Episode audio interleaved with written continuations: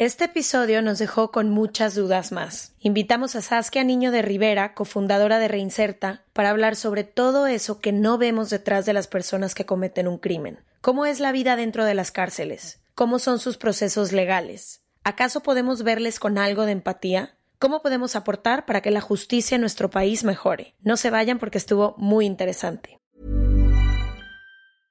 Hey, I'm Ryan Reynolds. At Mint Mobile, we like to do the opposite of what Big Wireless does. They charge you a lot, we charge you a little. So naturally, when they announced they'd be raising their prices due to inflation, we decided to deflate our prices due to not hating you. That's right. We're cutting the price of Mint Unlimited from $30 a month to just $15 a month. Give it a try at mintmobile.com slash switch. $45 upfront for three months plus taxes and fees. Promo rate for new customers for limited time. Unlimited more than 40 gigabytes per month. Slows. Full terms at mintmobile.com. Se Regalan Dudas está cumpliendo seis años y no podemos creer lo rápido que se ha pasado el tiempo y los momentos increíbles que este proyecto nos ha permitido compartir junto a nuestra comunidad. Nos dicen mucho que cuando escuchan nuestros episodios sienten que estamos sentadas en la sala de su casa, como si fuera una plática entre amigas ahí con nosotras, y nada nos hace más felices que recibir estos mensajes. Y como nos encanta encontrar nuevas formas de conectar con ustedes para sentir que sí estamos más cerquita, queremos contarles que por el sexto aniversario estamos estrenando los nuevos audífonos Sonos Ace para grabar el podcast, que además de estar diseñados con muchísimo cuidado y atención al detalle, tienen una calidad de sonido tan buena que al escuchar los episodios de Se Regalan Dudas con ellos, tú también vas a sentir como si estuviéramos ahí sentadas junto a ti. Puedes encontrarlos en sonos.com diagonal dudas. Nosotras, además de usarlos para grabar el podcast con la mejor calidad, también los llevamos de viaje a nuestras caminatas, para estar en el parque o simplemente bailar en nuestra casa. Así que si quieres saber más de los Sonos Ace y conocer unos audífonos que se vean, se sientan y se escuchen increíble, entra a sonos.com diagonal dudas.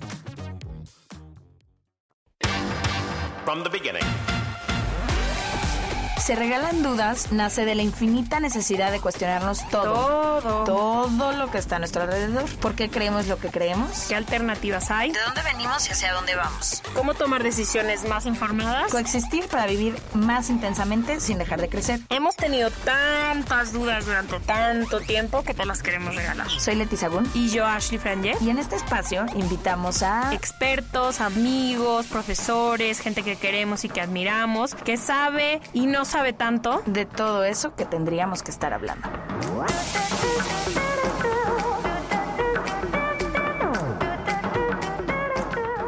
en colaboración con ACAST.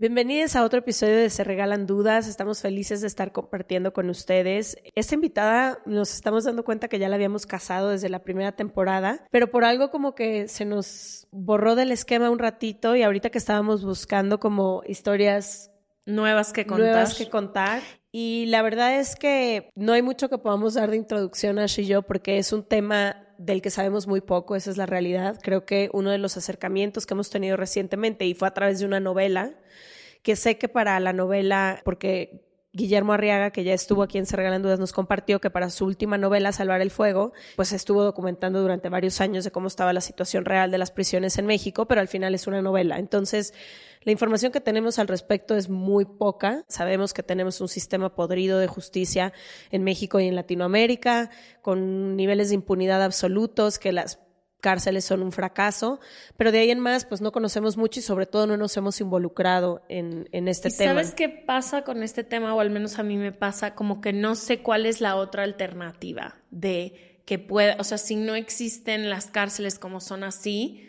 ¿qué, ¿cuál es la otra alternativa? Ni siquiera la conozco. O sea, no sé, estudia nuestra invitada y sé que propone varias cosas, pero ni siquiera la sabía antes de estudiarla. Entonces, bueno, sin más preámbulo, porque les digo, no es que podamos dar una introducción de ningún tipo. Lo único que sé y que me quedó grabado ahora que estábamos estudiando nuestra invitada antes de que llegara, es que evidentemente no es un problema de instituciones y autoridades y de nuestro gobierno exclusivamente. Tiene que ver con la participación ciudadana o la falta de participación ciudadana en este caso. Entonces, bueno, hoy nos acompaña Saskia Niño de Rivera. Ella tiene más de 12 años. Justamente, ¿qué se irá? ¿Yendo a cárceles o como estudiando el problema? Como que estando cerca del mundo criminal, delictivo, eh, seguridad Ahí está, ella lo puso mejor que yo y además es fundadora de Reinserta. Saskia, bienvenida, se regalan dudas, gracias por venir. No, Ashley, a ustedes, gracias por tenerme en este, en este espacio con ustedes y abrir este micrófono a estos temas que no siempre son fáciles. Lo primero que me gustaría saber, Saskia, tienes 12 años y al parecer como tu pasión y tu vida entera dedicándote a algo que podría parecer un poco inusual. ¿Por qué empiezas a adentrarte en este mundo y sobre todo qué has descubierto en estos 12 años? Porque sé que no nada más vas, participas, ahora tienes una asociación, has hecho incontable número de entrevistas, o sea, seguramente ya estás como se podría decir empapada de todo lo que sucede, ¿no? La, la verdad es que yo creo que una característica que creo que he tenido a lo largo de mi vida profesional es mucha humildad, a poder tener la paciencia y poder sentarme en un momento, en tiempo, en forma, entendiendo dónde estoy parada. Entonces, eso ha dejado que las cosas se vayan acomodando y que las puertas se vayan abriendo conforme me ha tocado. Yo he visto a veces que la gente, especialmente los jóvenes, quiero esto y van sobre algo y de repente al estar tan aferrados de el punto final se pierden quizá de oportunidades tanto de crecimiento personal como de quizá no es esto, pero es esto, porque se me abrió esta oportunidad y nunca lo había ni siquiera pensado, pero esto también me podría interesar, ¿no? Es como el ir aceptando. Yo soy, yo soy muy de la idea, ¿no? A los 17 años, 16 años que te dicen ¿qué vas a hacer el resto de tu vida? Es como, fuck man, o sea, a esa edad no puedes saber qué vas a hacer el resto de tu vida. Como yo digo, no sabes de qué color quieres las uñas ese día, ¿cómo te preguntan qué vas a hacer por el resto de tu vida? Claro, no, no, o sea, a ver, hoy no sabemos qué color queremos las uñas, ¿no? Pero cuando tienes 17 años... Menos. No manches, yo pienso en la chava que era a los 17 años, era otra persona completamente distinta y pensar que en esos momentos tuve que pasar por definir mi carrera profesional me parece durísimo. Y la pasé de la fregada, la verdad, la pasé muy, muy mal este, escogiendo la carrera y como esa parte académica, pero sí, sí como que dije, voy con toda la fuerza, pero entendiendo que me falta mucho por saber, me falta mucho por conocer y lo que hoy diga quiero hacer, quizá se vaya transformando y esa transformación me fue permitiendo que se fuera definiendo mi pasión hasta donde dijera yo, aquí es donde quiero estar y ya las puertas que se vayan abriendo tienen que estar muy dirigidas a este tema porque quiero dejar de explorar, porque ya, ya estoy contenta, ya, ya, yo algo que defino mucho es, ya no existen para mí lamentar los domingos en la noche o festejar los viernes en la tarde, ¿sabes? ¿Se acuerdan cuando íbamos en prepa? Bueno, yo lo digo cuando íbamos en prepa porque fue la última vez que yo viví eso, ah, por fin es viernes, o qué chinga, mañana es lunes. Yo eso llevo 12 años que no lo siento. Y es maravilloso vivir así, claro. ¿Y por qué escoges esto? O sea, ¿por qué escoges dedicarte a esto y sobre todo de manera tan cercana, ¿no? O sea, sé que tú haces field work, o sea, que es trabajo de campo todo el tiempo. ¿Por qué lo decides hacer y cómo qué has descubierto en estos 12 años? Mira, no, no tengo una respuesta del por qué, porque creo que ante el altruismo no debería de haber nunca una excusa. Y creo que hoy por hoy, para cómo está el mundo, todos tendríamos una razón por la cual hacer algo que tenga que ver con mejorar el país, el mundo, lo que sea. Ha sido un caminar maravilloso. Yo creo que soy muy afortunada justamente por lo que decíamos, ¿no? De haber encontrado la pasión en lo que haces y eso lo tengo como, como muy claro y no me saldría de ahí nunca. Algo que he aprendido a lo largo de estos 12 años, creo que es eso, es la fuerza que tiene la pasión, el amor y la dedicación con lo que haces las cosas. Y la verdad me he ido enamorando de la población con la que trabajo. Me, me puede muchísimo la injusticia social. Es algo que me revienta. Y digo social porque luego la gente dice, ¿qué otro tipo de injusticia hay que no es la social? Y es como, me refiero a seres humanos vivos y me genera gasolina para, para, para, seguir, para seguir adelante en esto. Los aprendizajes han sido muchísimo. Desde que nació mi hija, el aprendizaje más grande que he tenido es no soy, no soy inmortal. Antes pareciera que me sentía inmortal y te puedo contar anécdotas de cuando tuvo que venir un avión de la Policía Federal a sacarnos a las 3 de la mañana de Chihuahua porque entró la delincuencia organizada al hotel a amenazarnos y yo era como de, ah, qué momento, ya sabes. Hasta el último momento que tuve así donde no me di ningún tipo de miedo, que fue con seis meses de embarazo, me invitó el gobierno federal a... Es que te juro, me acuerdo y me da una risa.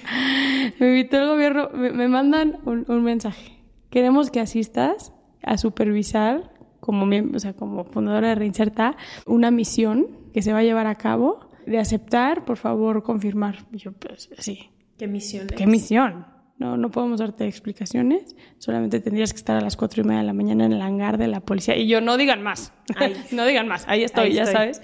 Y el papá de mi hija en ese momento, así de, sabe que bueno, sabía que no me podía decir que no ni por equivocación, ¿no?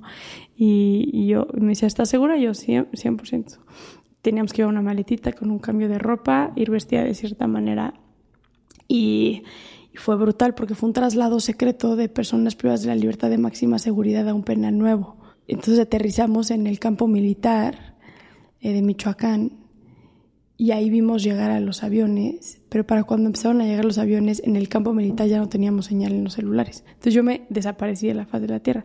Yo obviamente me trepé a los camiones con los pepeles y nos fuimos tres horas en coche hasta llegar al centro de máxima seguridad federal, en el medio así de la nada. Y en eso de las dos de la mañana yo, así con seis meses de embarazo, que si contesta el teléfono. Y yo, bueno, ¿cómo vas? El papá de mi hija, dos de la mañana. Y yo, ¿cómo sabes que estoy aquí? Ya sabes. Y el otro día, ¿sabes que Por Dios. O sea, ya habló con el comisionado nacional de seguridad para ver dónde, chingados estás, ya sabes. Pero me dijo, lo único que te pido es que regreses a dormir. O sea, no te, no, no, no, no fríes que te has a dormir en la cárcel. Y yo, pues sí tenía pensado, pero ok. Y justo iba a salir el último helicóptero en ese momento nos trepan a... Perdón que ya desvié la pregunta. No, dale. nos trepan a este helicóptero de la Policía Federal y, llega un güey así, ya sabes, en SWAT y me pone el cinturón y me, sangolotea como para ver que esté bien ajustado y así. Y de repente, ¿no? mi pancita de embarazada se salía por, la, por los cinturones así que estaban así, como de manera vertical eh, sobre el pecho y y nos empiezan a explicar que vamos a ir sobre la zona de las montañas de Michoacán y que muy probablemente vamos a escuchar disparos porque nos van a estar disparando los de la familia michoacana, pero que no se preocupen, digo que no pasa nada. Y de repente yo no más pensaba, ¿cómo se desabrochan estas cosas? Ya sabes, como, pero en eso ya estábamos en el aire y me acuerdo que nada más me agarré la panza y le dije a mi hija, te juro que vamos a estar bien. O sea, pero ahí fue la última vez que dije, chance ya no y ya no estás tan inmortal, ya sabes, o sea.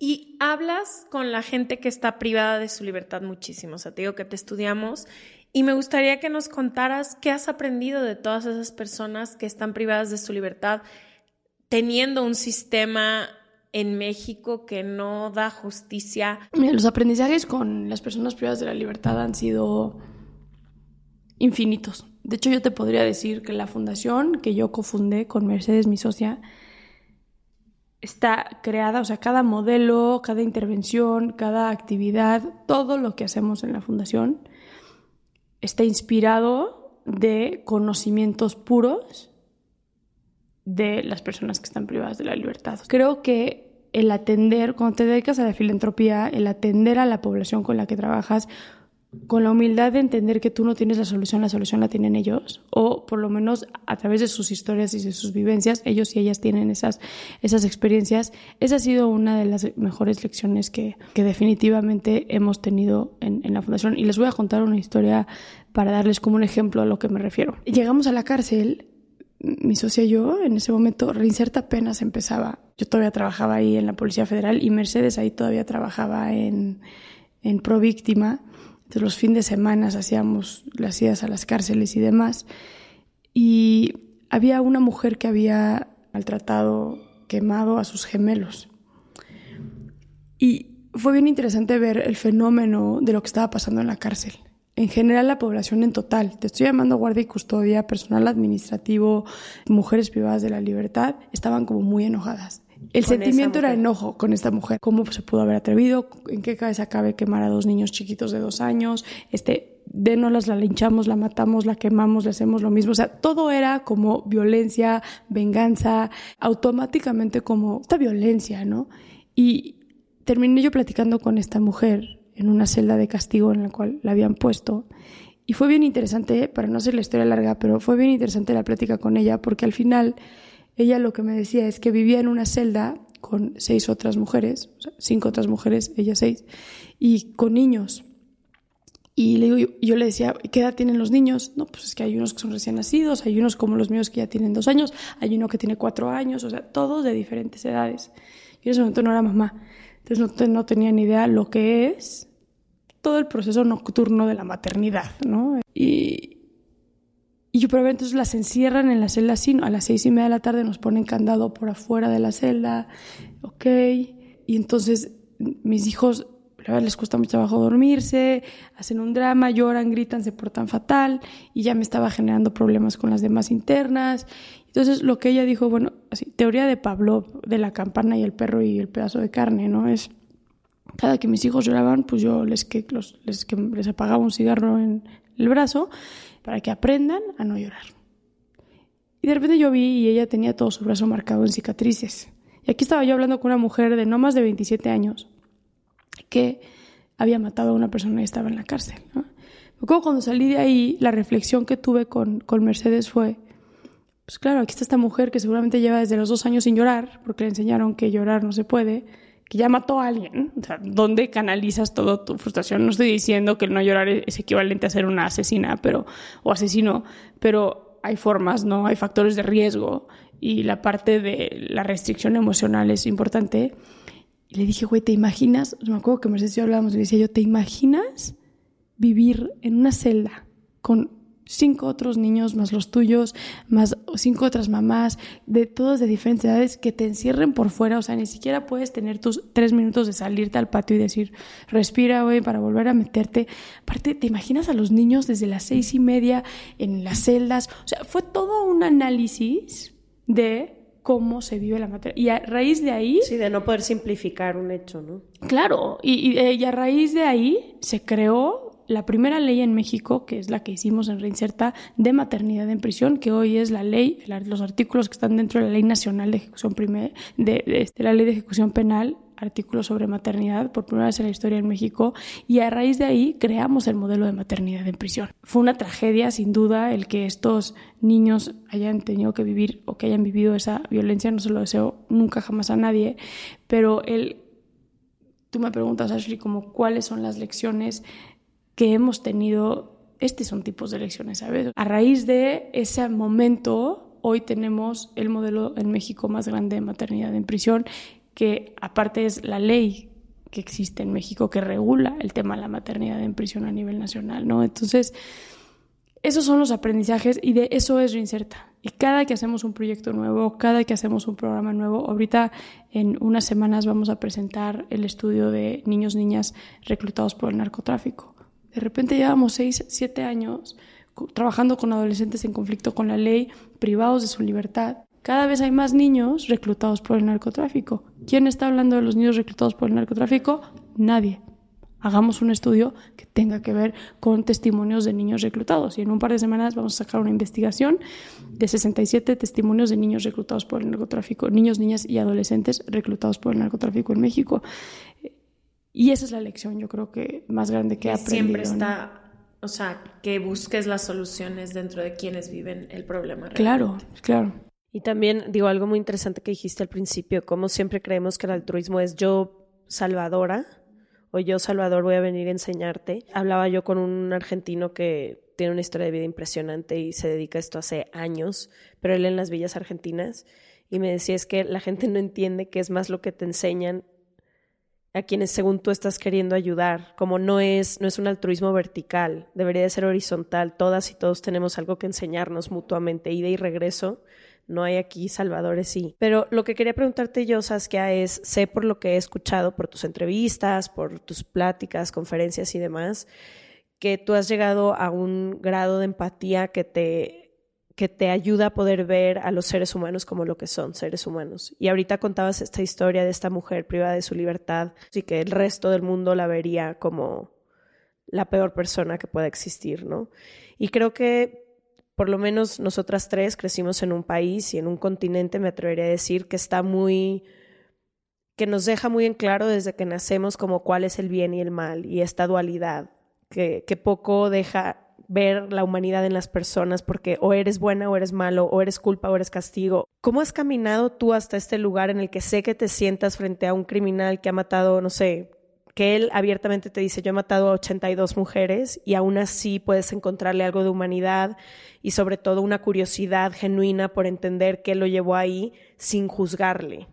Como que, me encantaría entender cómo llegaste a este lugar. Acabas de hablar de tres factores que creo que hay que dividir. Este, estos son de Juan Carlos, eh, que es el monstruo Catepec. ¿Qué hizo él? Es un feminicida en México que él, él dice haber matado 83, 82, 83 personas. Él está siendo procesado por 12 mujeres asesinadas, pero él es un psicópata. O sea, es genuino una persona que tiene problemas neuronales, que, que su lóbulo frontal con su hipotálamo no conectan de la manera que deben de conectar. Y entonces pues es como si tenle compasión a una persona esquizofrénica o tenle compasión a una persona con Alzheimer. Sí, yo, yo sí, claro que merita, o sea, merita un grado de... Más que empatía es, a mí no me nace, de plano no me nace el juzgar nunca, ¿sabes? O sea, y desde chiquita fui como, mis amigas, yo era la amiga como de, cuando hay una situación hay que contárselo a Saskia en el aspecto de que ella no va a tener. Me acuerdo que una vez estaba en una borrachera con unas amigas de la escuela ultracatoliquísima del Oxford, de la Ciudad de México, y de repente en la borrachera una me mete al baño y me dice es que tengo una situación. Y yo, ¿qué pasó? Pero en el baño, su mejor amiga estaba afuera, o sea, no, no, ella y yo no te creas que íntimas. Mi esposo me acaba de pedir un trío y no sé qué hacer. Y, y yo, wow, no me interesa. No, no, no, no seas tonta, güey, no te estoy, no te estoy proponiendo. y yo, gracias, pero ahorita estoy bien. Ya sabes, pero me dijo, no, es que, ¿qué hago? Y yo, güey, qué chistoso, o sea, como que, que la gente le pasa esto conmigo, que es como, si, cuando hay que decirle a alguien algo que sea completamente incorrecto o que sea fuera de lo tradicional o que sea, vamos a decírselo a Saskia, porque genuino es como de, güey, haz lo que te haga feliz, ¿sabes? Me da igual. Con los criminales o con los presuntos criminales me pasa una cosa similar no es lo mismo, pero me es una cosa similar, que es, estás en un contexto de cárcel. ¿ah? No, no estoy hablando, no es lo mismo que me pongas a un asesino serial enfrente ¿eh? en una cárcel que me lo pongas afuera. Creo en la justicia, creo en, en, la segregación de personas que le hacen daño a la sociedad. Entonces es difícil verlo desde una cárcel a verlo afuera. Cuando trabajaba yo en, la, en antisecuestro, eh, me tocó ver a secuestradores recién detenidos. Y era otro boleto verlos ahí que verlos ya en cárcel. Tres años después. O cuando empezó mi vida laboral, yo empecé en negociación de secuestros. No era lo mismo escucharlos por el teléfono cuando tenían a la víctima en su poder que verlos detenidos o después verlos en la cárcel. O sea, es un sentimiento muy distinto. Ryan Reynolds here from Mint Mobile. With the price of just about everything going up during inflation, we thought we'd bring our prices down. So to help us, we brought in a reverse auctioneer, which is apparently a thing. Mint Mobile unlimited premium wireless. Ready to get 30, 30, bit to get 30, bit to get 20, 20, 20, bit to get 20, 20, bit to get 15, 15, 15, 15 just 15 bucks a month. So, Give it a try at mintmobile.com/switch. slash $45 up front for 3 months plus taxes and fees. Promo rate for new customers for limited time. Unlimited more than 40 gigabytes per month slows. Full terms at mintmobile.com.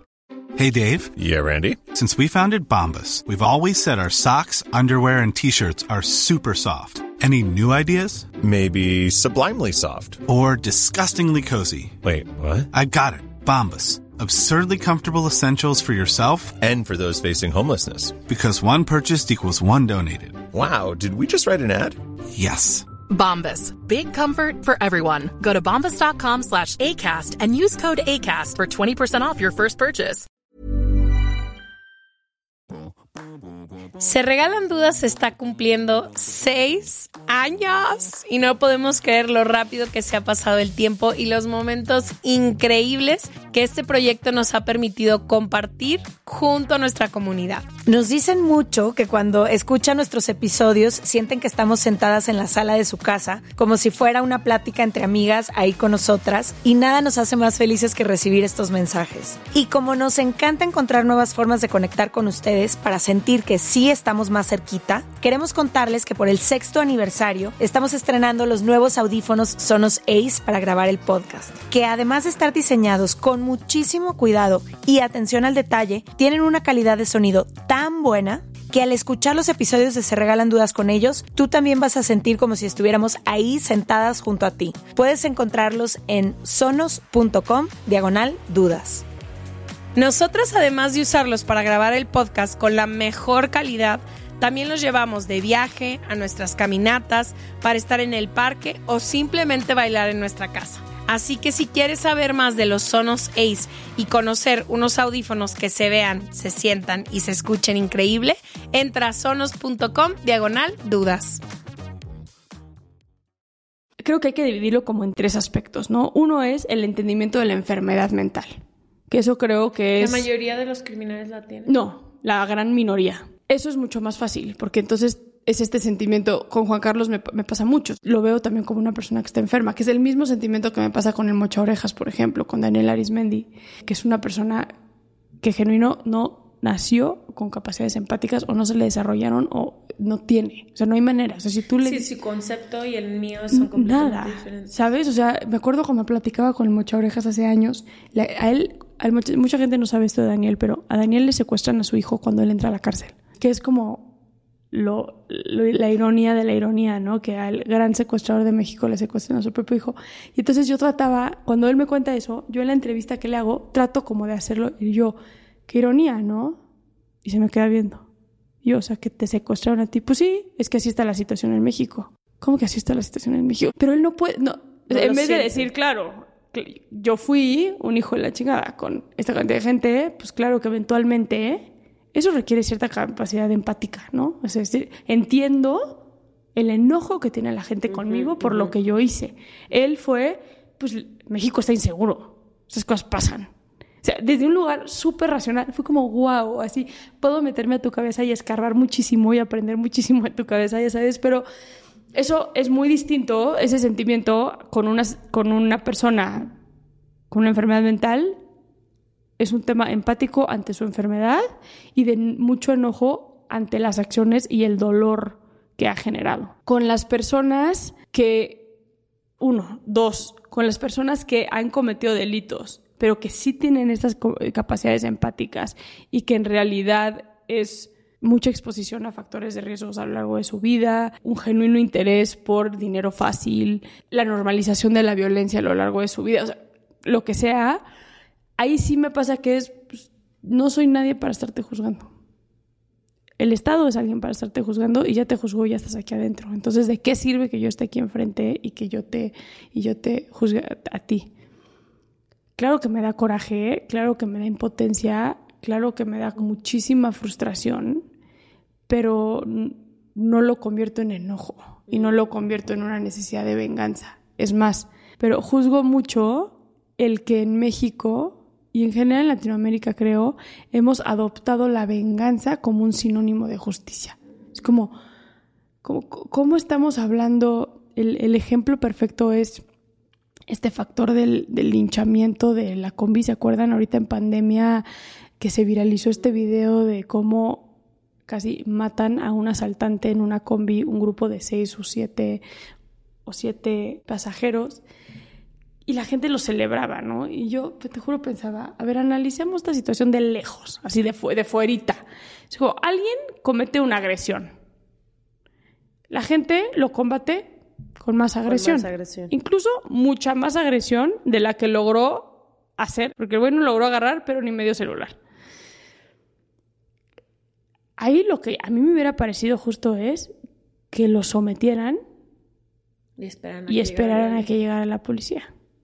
Es lo que debió, para mí es lo que debió haber pasado. Pero lo dejaron semi muerto, lo cual automáticamente los pone a ellos como semi-asesinos. Llegó un momento donde el tipo estaba inconsciente en el piso y los siguieron golpeando. Y luego súmale la celebración que se hizo al México, que es como, a ver, ¿cómo estamos buscando paz? ¿Cómo estamos queriendo condenar estos actos? ¿Cómo queremos que estos actos ya no funcionen si nosotros mismos estamos celebrando que exista violencia? Es que es parte del hartazgo, ¿no? Siento que este güey fue un símbolo de toda la gente que está hasta la madre.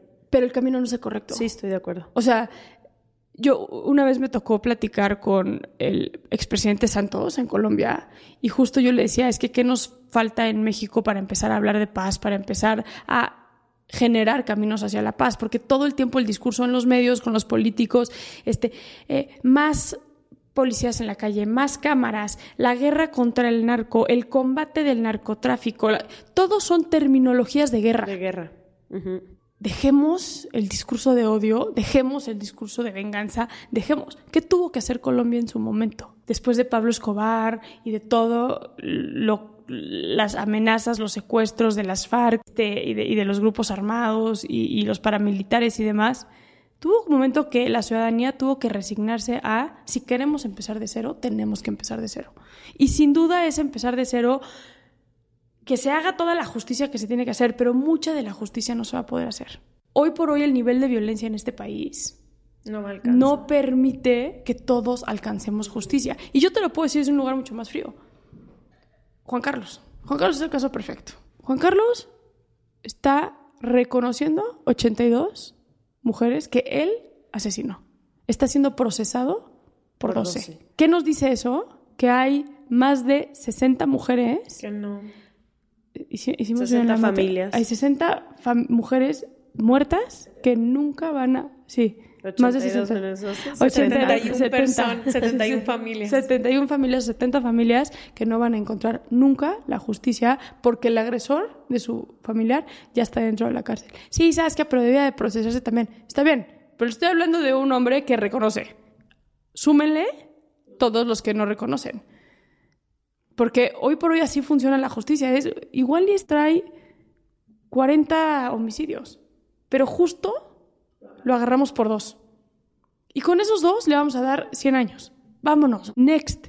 No tenemos, hoy por hoy no tenemos el sistema de penal para procesar absolutamente todo. Estamos rebasados. A ver, hoy por hoy... Sí, especialmente bueno, 92 mil desaparecidos, imagínate. ¿Sabes cómo, se ¿Sabes cómo funciona en México con los desaparecidos? Cuando tú vas a levantar una denuncia de, oye, mi familiar está desaparecido, a ver características, quién es, por dónde andaba, con quién se juntaba, trata. Y si la policía determina que seguramente andaba haciendo chingaderas, ni siquiera lo investigan ya. Daño, o es daño colateral de la guerra contra el narco y de todo lo que está pasando. No nos podemos meter a investigar cada que un narco mata a otro narco, entonces perdón, no, nos metemos a esos temas. Ojo, no estoy diciendo que todos los desaparecidos son gente que está relacionada, pero lo que estoy diciendo es, ya que exista ese criterio, es que está rebasadísimo el sistema. Entonces... Si tienen miles de cuerpos en las fosas que no, tienen ni idea quiénes son, es un desastre. Y, a ver, las imágenes están, las fosas están... A ver, se me fotos, ya no saben dónde meter tantos cuerpos. Yo tuve una entrevista, hicimos el perfil del secuestrador y tuve una entrevista. ¿Qué es el perfil del secuestrador? Un estudio que hicimos con 800 secuestradores. ¿Quién es? ¿Quién es? O sea, cuál es su historia y demás, ¿no? Y me acuerdo que platiqué en una, con una mujer perteneciente a un cartel y que me decía, yo estoy dispuesta a hablar. Yo soy la encargada de tres o cuatro fosas donde hay un chingo de cuerpos. Yo estoy dispuesta a hablar. Quiero negociar me acuerdo que fui yo con una autoridad importante en ese momento y le dije, quiero hablar. ¿Sabes qué? No hay manera.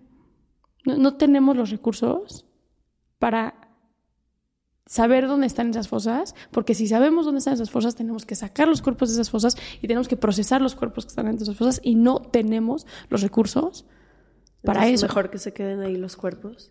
Está durísimo. No estoy diciendo que esté bien o que esté mal, pero, es, asimilar dónde estamos parados hoy. O sea, hacer una intervención real de lo que está pasando en, nuestro país, ¿no?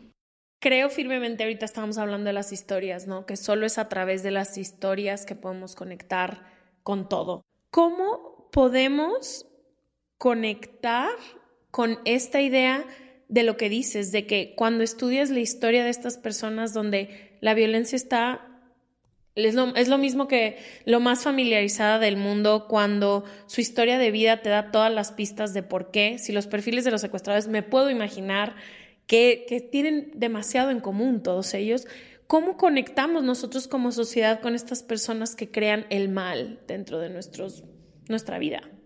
A mí hay una frase que me gusta mucho que se odia el delito y compadece al delincuente, ¿no? Hay que odiar la acción, sin duda. La acción es reprobable y detestable, eh, la acción criminal puntual, pero me parece que es súper importante que aprendamos a buscar qué hay detrás de esa persona y por qué lo hizo. En Reinserta hemos tenido grandes aprendizajes, pero muchos es de la gran mayoría de las personas que están en prisión se hubiera podido prevenir de alguna u otra manera. Y me puedo ir desde un factor psicosocial. Les voy a platicar un caso, les voy a platicar dos casos rapidísimos. Uno de un adolescente que ahorita tenemos en la casa de medio camino. Un chavito que nace en un prostíbulo. Su mamá es sobre víctima en ese momento de trata. La tienen prostituyéndola en una casa aquí en México, estado en México. Nace ahí el chavito. El niño nace adentro de la, del, del, del prostíbulo y a los tres años el niño empieza a fungir como para atender a los clientes pedófilos, ¿no? para no entrar a detalles. Este niño a lo largo de los años, pues desde que los tres años empieza a tener relaciones sexuales, empieza a tener como muchos diferentes actos sexuales dentro del prostíbulo y un día logra escaparse y se vuelve un niño de la calle. Lo agarra el DIF, lo mete a una casa hogar en la casa hogar, él teniendo 14 años, relaciones sexuales con un niño de 7 años. El DIF lo acusa de violación a un menor. Llega a la comunidad de internamiento, que son las cárceles de menores. Él viene por violar a un niño de 7 años, ¿no? porque teléfono descompuesto, ¿no? así se va llevando. Y lo violan adentro de la cárcel a él, porque pues, cuando, violas en la, cuando violas a un niño en la cárcel te va de la chingada a él lo terminan violando adentro de la, de la, de la cárcel. Cuando termina su, su, medida, su sentencia, nos los mandan a México a, a, que lo atendamos nosotros. Ahí les va el violador en niños. No manches. O sea, ¿cómo nos atrevemos llamarle violador a este niño cuando a él lo estaban violando a los tres años y esto es lo que este niño aprendió? Lo único que vivió. Es lo único que vivió ese niño. Y tampoco lo cuidamos cuando estaba en un prostíbulo.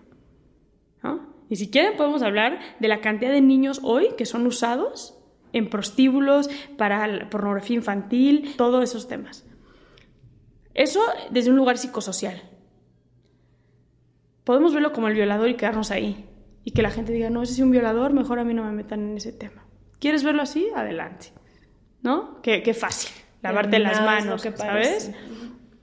Por otro lado, tienes un Daniel Arismendi, un mocha orejas, que entra a la cárcel por robo de autopartes la primera vez y le paga 100 mil pesos en ese entonces a un juez por salir libre. O sea, la corrupción, un juez liberó a lo que se volvió el, el secuestrador más cabrón de la historia de este país. Hay que ver el entorno hay que analizar y entender que la criminalidad, es la suma de muchos factores que no necesariamente solo tienen que ver con el acto como tal. Si no nos atrevemos a entender y aceptar que el mocha orejas pudo hacer lo que pudo porque salió de la cárcel cuando nunca debió haber salido de la cárcel, gracias a que un juez corrupto, como muchos que tenemos en este país, por 100 mil pesos lo liberó, estamos jodidos. ¿no? Así, así lo, lo, entiendo yo. mucha gente luego, claro, Saskia, la que bueno, les van a negar comentarios. Defiende criminales. Yo no defiendo criminales. No, no defiendo actos delictivos. Pero me parece que estamos como borregos contra la pared tratando de hacer lo mismo en un círculo, ¿no? Regresamos al ejemplo del linchamiento. ¿Quién ganó en el linchamiento? Nadie. Nadie. Nadie ganó en el linchamiento. No, la violencia, cuando se responde con violencia, escala más violencia. Ojo no por hay, ojo y no el mundo se queda ciego. Forma, exacto.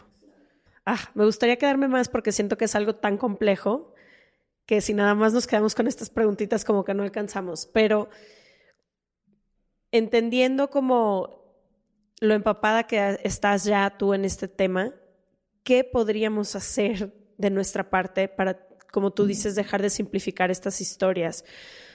Porque muchas veces, sí, desde mi lado, por ejemplo, yo muchas veces digo, exigimos justicia, exigimos justicia, pero ¿eso qué significa? ¿Qué más puedo hacer como, no sé, de la parte de participación ciudadana para evitar estas cosas, porque siento que es algo tan complejo, ¿no? Nos tendremos que ir a hablar de educación, nos tendremos que ir a hablar de espacios, y como tú dices, a veces nos encerramos como en un mismo tema cuando, ¿por qué nadie está hablando de estos niños, ¿no? De estos niños de la calle, de los niños que están formando parte de estos grupos de trata, o sea, como que no sé cuál es la solución o si hay una solución. Sí, Mira, yo, yo creo que uno hay que empezar a ver el altruismo desde, no desde un, yo no puedo poner una fundación o yo no puedo dedicar mi tiempo al voluntariado. Yo creo que para cómo está la situación hoy en el mundo es, ¿qué haces tú desde tu trinchera? ¿Cómo reaccionas en el día a día?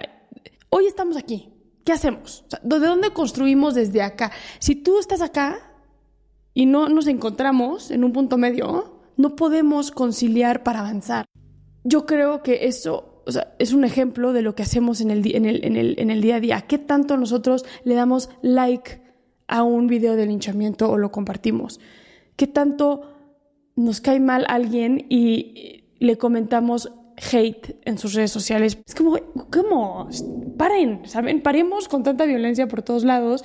No necesitas salirte de ti para cambiar este mundo. Cambia la manera en la que tú estás accionando desde un lugar de, de congruencia, desde un lugar de empatía, desde un lugar de compasión y yo creo que las cosas se van a ir acomodando.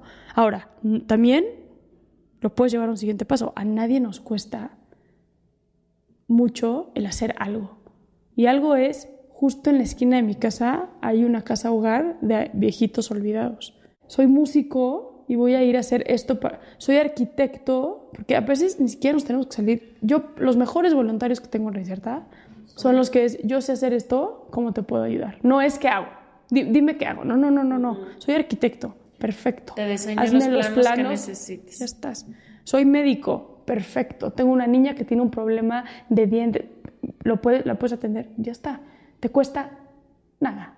40 minutos de tu tiempo te cuesta. Entonces, creo que tiene que ver justo con el que, y suena bien cursi, pero el que nos empezamos a ver desde un lugar mucho más empático, nos empecemos a encontrar en un lugar en común, aceptemos el mundo en el que vivimos, paremos con el enojo. Está de la chingada la situación, sí, sí está de la chingada la situación, ¿qué hacemos? La solución para mí está en accionar con mucha más empatía y con mucha más compasión.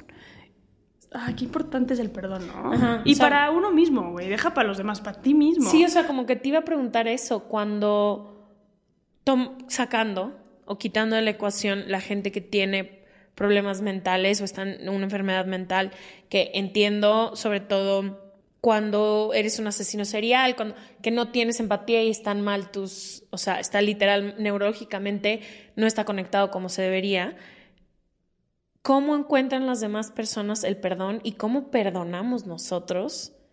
Porque ahorita hablas de, las, de los feminicidios. Yo nunca he vivido un feminicidio cercano, pero he vivido muchísima violencia de género y no, y está muy complicado encontrar el perdón. Ahorita vamos a hacer un proyecto de eso y entre más me informo y más leo, digo, ¿dónde vamos a perdonar? Es que ¿sabes por qué está cabrón el perdón? Porque no hay justicia. Las víctimas están muy enojadas y muy enojados, justo porque es como, ¿cómo nos puedes pedir perdón? Danos justicia y luego hablamos del perdón. Entonces, yo creo que primero tiene que haber justicia para que exista perdón en este país y justicia restaurativa. ¿eh? O sea, no, no necesariamente tiene que haber un tema de... La justicia tiene que ver no necesariamente con agresor-víctima. Tiene mucho que ver con la gente como, oye, déjame te explico que aquí está toda la investigación y a tu hijo lo deshicieron se deshizo. Igual hay muchas de las mamás que dicen, entiendo que hay vías de deshacer cuerpos que hacen imposible que encontremos ni el diente ni el lo que sea. Pero cómo han disfrazado, cómo han disfrazado absolutamente todo corrupción no fue así, pero sí fue así, pero se entendió esto, pero no se buscó de esta manera, pero eso es lo que no es justo. Si se hubiera dado un trato humano a las víctimas desde un principio, la justicia se entiende desde un lugar diferente y entonces el perdón se puede entender desde un, desde un lugar muy, muy distinto. Entonces, yo creo que el perdón es súper importante porque eventualmente yo sí creo que en este país, para que avancemos hacia un país de paz, tiene que haber perdón sin necesariamente haber encontrado justicia al 100% tácita como, como, como tal, ¿no? O sea, hay otro tipo de justicia, quizás la verdad. La restaurativa, la verdad, la investigación, o la, la justicia social también, la reparación de los hechos. Sí, creo que O mucho sea, tiene que ver con el trato, ¿no? Te digo, yo no estaba familiarizada con este tema, pero hemos hablado muchísimo aquí de abuso y acoso sexual. Y ahora que estoy leyendo el libro del feminicidio de Cristina, que su hermana narra completa cómo fue toda la... Ella 30 años después decide investigar exactamente qué pasó. Y creo que es eso un poco. Las familias al final, más allá de la justicia, creo que es el trato que reciben es de las eso. autoridades que es tan inhumano. Tú llegas a decir me violaron y el trato que te dan en el Ministerio Público es más revictimizante y humillante que la acción misma. Claro, no es, no es metan al agresor. Vean el caso de, de, de Marisela. ¿Cómo? ¿Cómo? Eso, eso, eso no es justicia en el país. No entendamos la justicia en agarraron al agresor de mi hijo y lo refundaron en la cárcel. Es todo el proceso que hacen que pasar. implica para, para, para eso. Y eso creo que es... Sí, la falta de humanidad, ¿no? El nivel, les juro, les podríamos dedicar un capítulo a la falta de humanidad en el sistema de justicia penal. O sea, yo he visto No, no. unas cosas que dices, no, esto, no, hay, no hay manera que una persona, autoridad, juez, secretario de acuerdos, ministerio público, policía de investigación, tenga este nivel de huma- inhumanidad. Es, es- y al final las víctimas de lo que se quejan es eso, es, a mí no me hables de perdón cuando el Que me debió juez de me dijo que mi hija era una puta y que por eso la mataron. Eso pasa, ¿sabes? Es que también su hija porque iba vestida así a las 12 de la noche en la calle, pues que era prostituta o qué, señora. Óyeme. Con la mano en la cintura. Con la mano en la cintura. Eso encabrona también. Eso es lo que es indignante en este, en este país. Y no nada más en materia de feminicidios y de género. En todo. Una vez un papá me explicó, él tuvo que hacer la investigación, le secuestraron a sus tres hijas y mutilaron de sus dedos a las tres hijas. A las tres, las conocí, a las tres. Él hizo, contrató investigadores privados e hizo toda la investigación del secuestro de su hija agarraron de siete a seis de los secuestradores. Y a una de las secuestradoras, mujer, no la agarraron. Y hasta que el papá dijo, oiga, juez, ya le hice la chamba, no tuvo que levantar un fregado dedo. güey". Ni un peso. ¿Sabes qué le dijo el juez? Que era un goloso. Goloso le dijo, le dijo, agradezca que metamos, metimos a seis de los siete.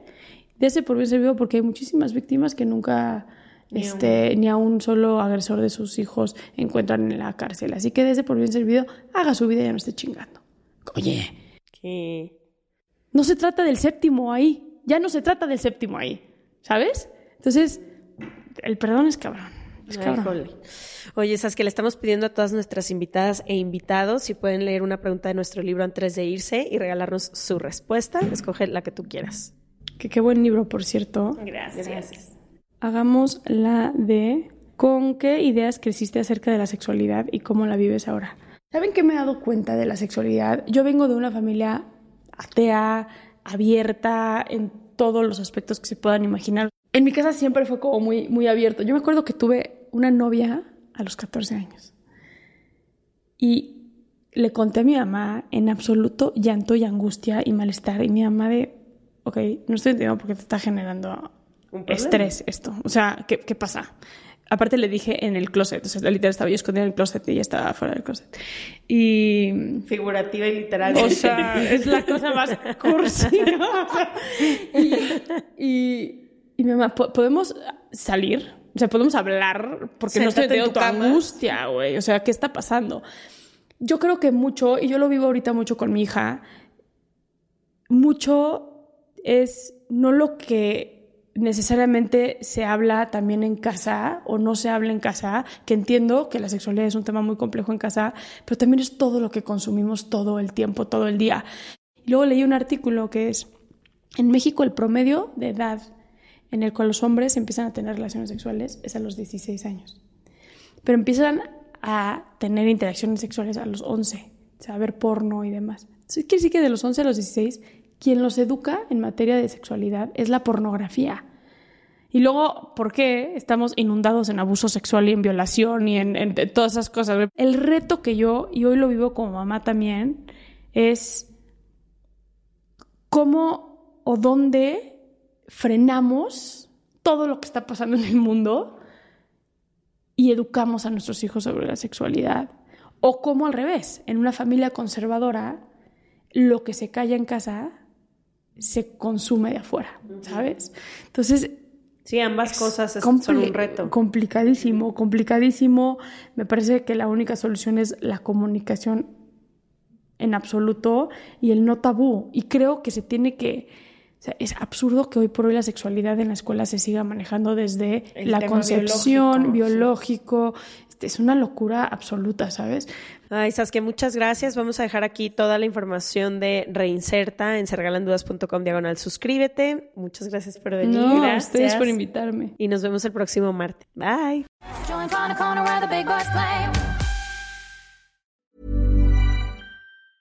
Ever catch yourself eating the same flavorless dinner three days in a row?